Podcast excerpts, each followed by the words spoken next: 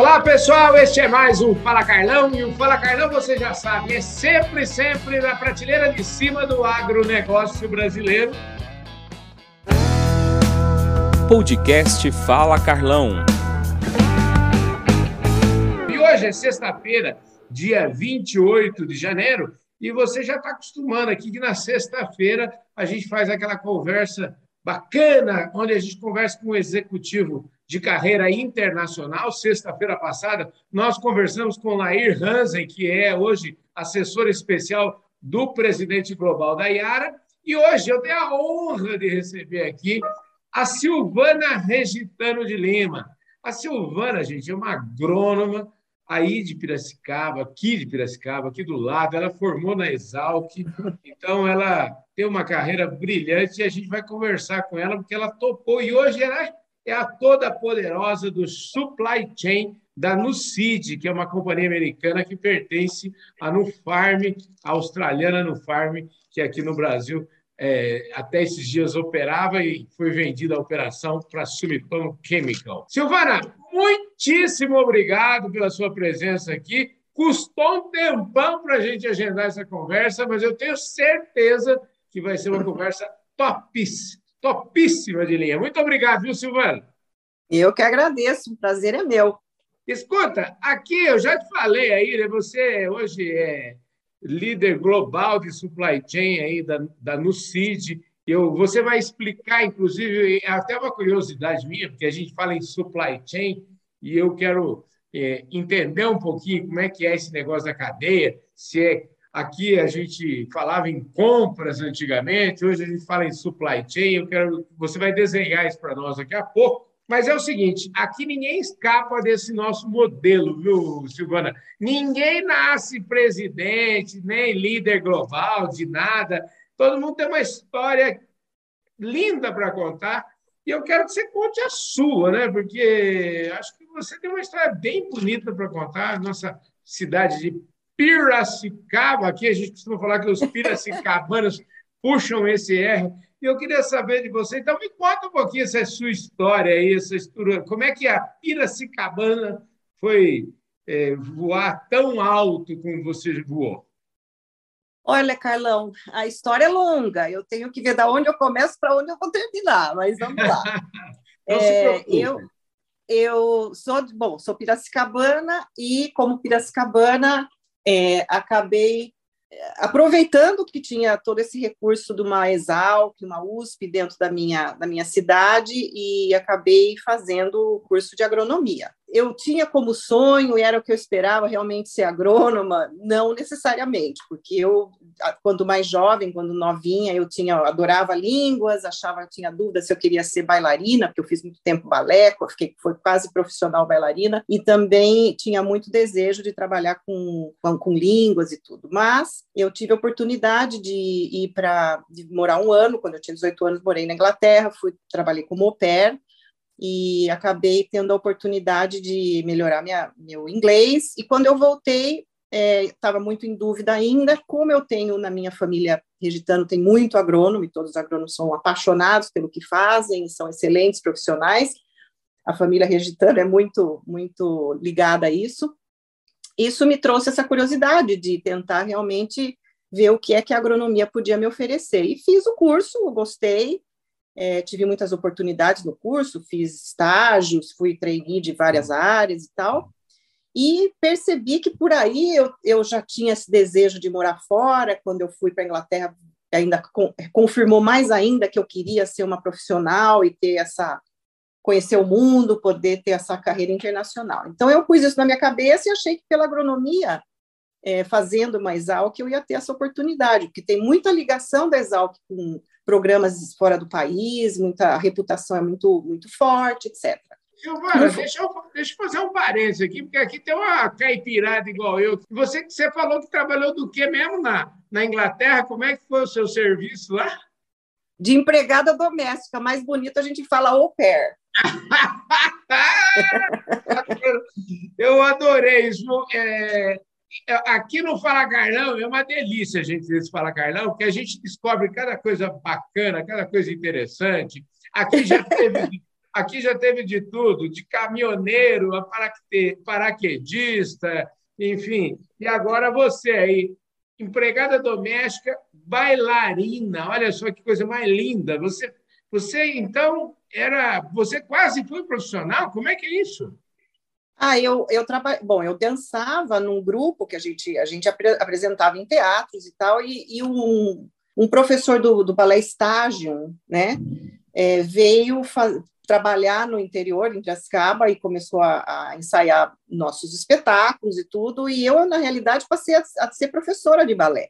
Eu dava aula para crianças, e então eu tinha isso muito, a gente viajava, apresentava em outros, outras cidades, então era, era assim, a gente falava que era semi-profissional porque gente, nós tivemos esse esse bailarino que era de tanto reconhecimento trabalhando com a gente, né?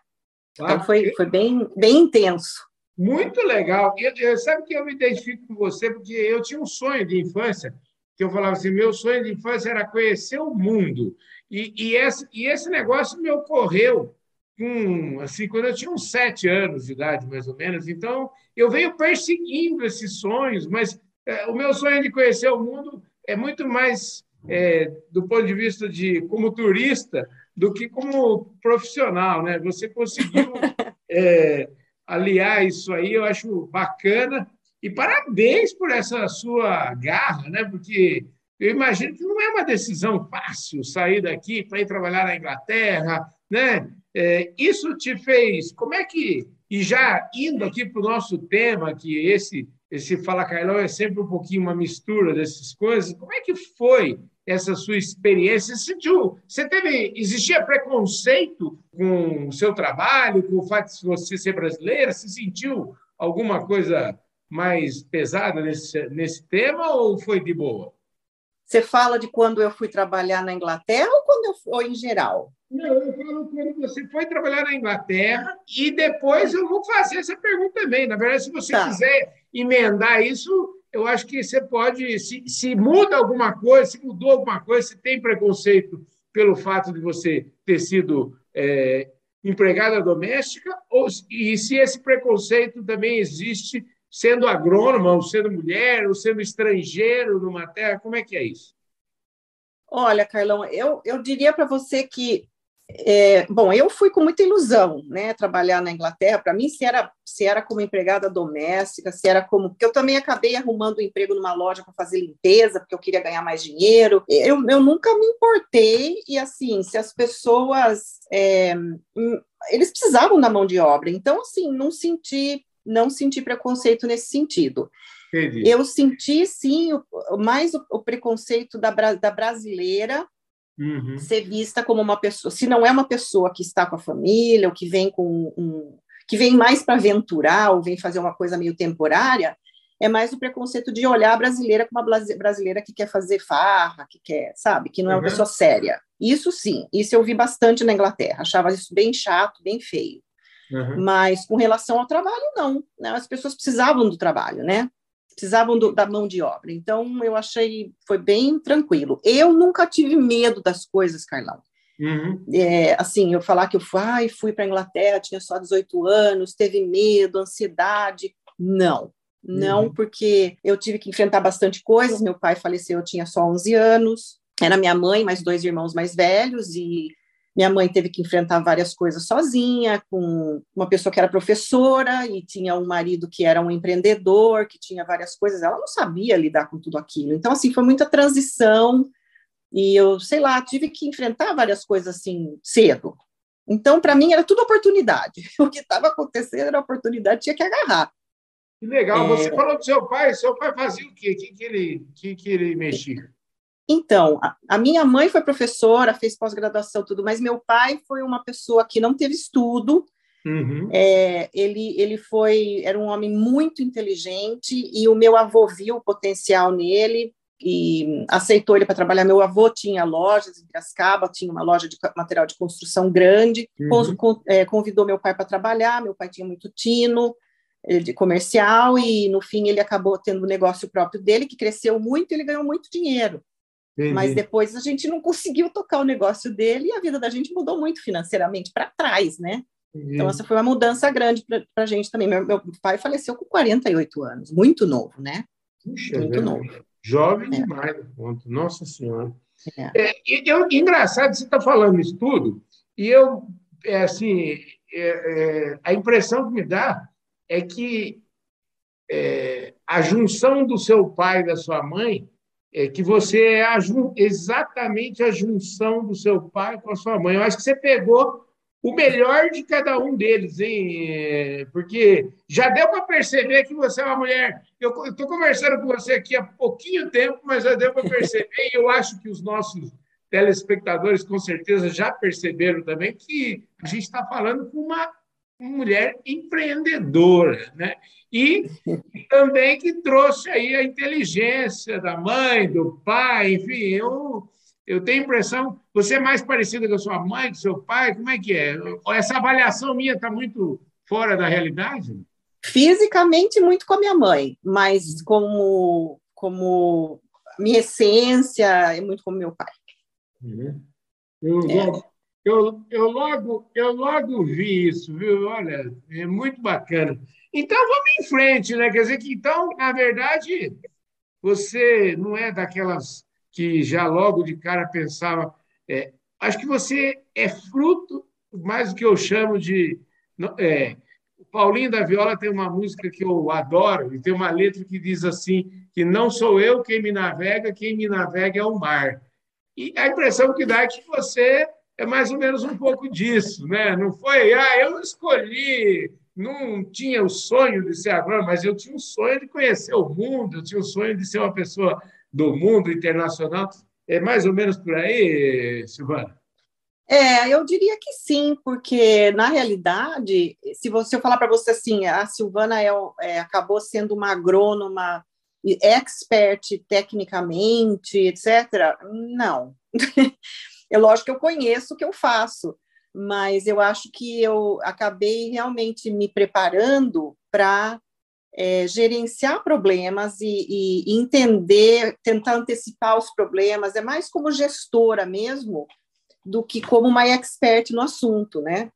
E, e, eu vejo quanto que eu realmente sou apaixonada por isso, porque quando o fato de eu ter aceitado e ter passado com uma certa, não vou dizer com facilidade, porque tudo na, na vida a gente aprende e tem sua dificuldade, mas eu ter sido tão aberta a mudar de funções, várias, várias funções dentro da empresa, várias, vários departamentos dentro da empresa, várias, é, vários países, né, várias línguas, tudo isso que eu passei, sempre passei, sempre com muito entusiasmo e tal, é porque realmente eu gosto dessa. É, eu, eu, me entedio fácil, sabe? Então eu gosto dessa coisa de, de sempre coisa nova, desafio novo, e agarrando e fazendo, e vamos lá junto com o meu time. E então eu acho que é, essa acabou sendo a minha fortaleza que eu fui descobrindo, né? Porque a gente acaba achando que é uma coisa, no fim a gente vai descobrindo o que, que a gente é de verdade, né? Conforme a gente vai ficando mais adulto. Então... Muito bacana. Eu já vi que você é uma pessoa, como eu disse já algumas vezes, eu, eu sou uma pessoa, quando me perguntam se eu planejei muito, eu falo, eu falo que eu sou uma pessoa mais de fazejamento do que de planejamento, entendeu? Mas você, pelo jeito, une muito bem essa história do planejamento e do fazejamento, né? Você é uma, uma realizadora. E, e, e, deixa eu te falar, você então, eu imagino que você, com quantos anos você saiu da Exalc? Pois é, como eu fui, fiquei um ano na Inglaterra, eu saí uhum. com 20, deixa eu pensar, 19, 20, 21, 24? É, por aí. E nessa época, é. deixa eu te falar, o, o, o Emerson entrou na sua vida quando? Como é que foi? Ai, bem depois. É?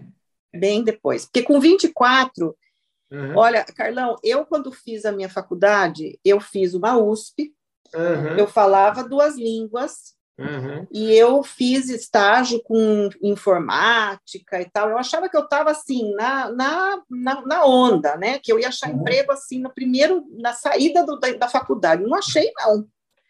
Eu fiquei, eu dei uma, foi um ano que estava péssimo de, de oportunidades no Brasil.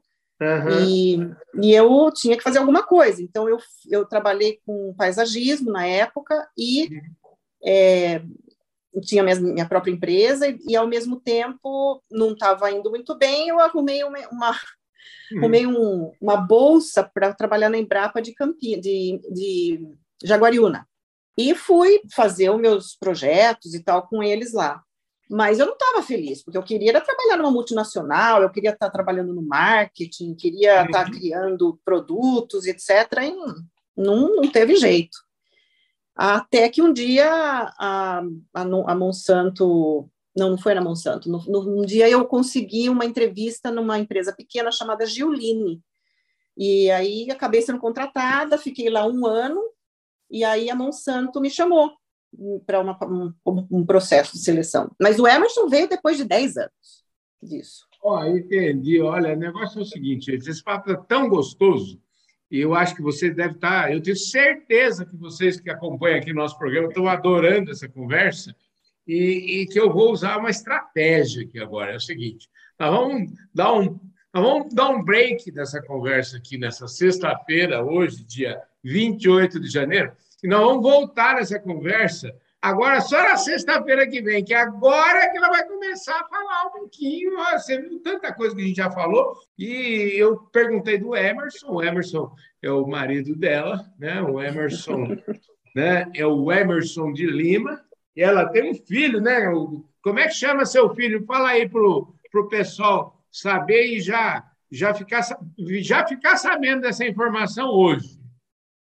Meu filho chama Lucas Berto Gomes, é um nome totalmente diferente, que é uma outra história. Que maravilha! Então é o seguinte, ela, ela tem um filho chamado Lucas Berto Gomes, aliás, Berto era como me chamava, meu nome é Carlos Alberto da Silva, Berto, alguns me chamavam assim. Gente do céu, muita história bonita para contar, essa mulher extraordinária, eu quero agradecer essa a, a Silvana por essa primeira parte aqui da nossa conversa, agradecer a sua audiência. Então, Silvana, obrigado. E você topa, né? Na sexta-feira que vem você vai estar aqui conosco de novo. Com certeza. Continuar essa conversa. E agora sim, você já conheceu um pouco das origens, da trajetória aí, vamos dizer assim, até o dia que ela saiu lá da Exalc, saiu naquele portão, naquele jardim maravilhoso lá da Exalc, e vamos ver o que aconteceu depois isso tudo você vai ver aqui na próxima sexta-feira, que vai ser no dia 4 de fevereiro, e eu conto demais com a sua audiência. É isso aí, gente. Por hora, este Fala Carlão vai ficando por aqui. Muitíssimo obrigado pela sua audiência. Um forte abraço. Eu vejo todos vocês no nosso próximo programa, na sexta-feira, aqui com a Silvana, no domingo, no Domingão do Carlão, e também a gente se vê amanhã no Fala Carlão especial de sábado aí nas nossas redes sociais. Valeu, gente! Eu vejo todos vocês. Um beijo.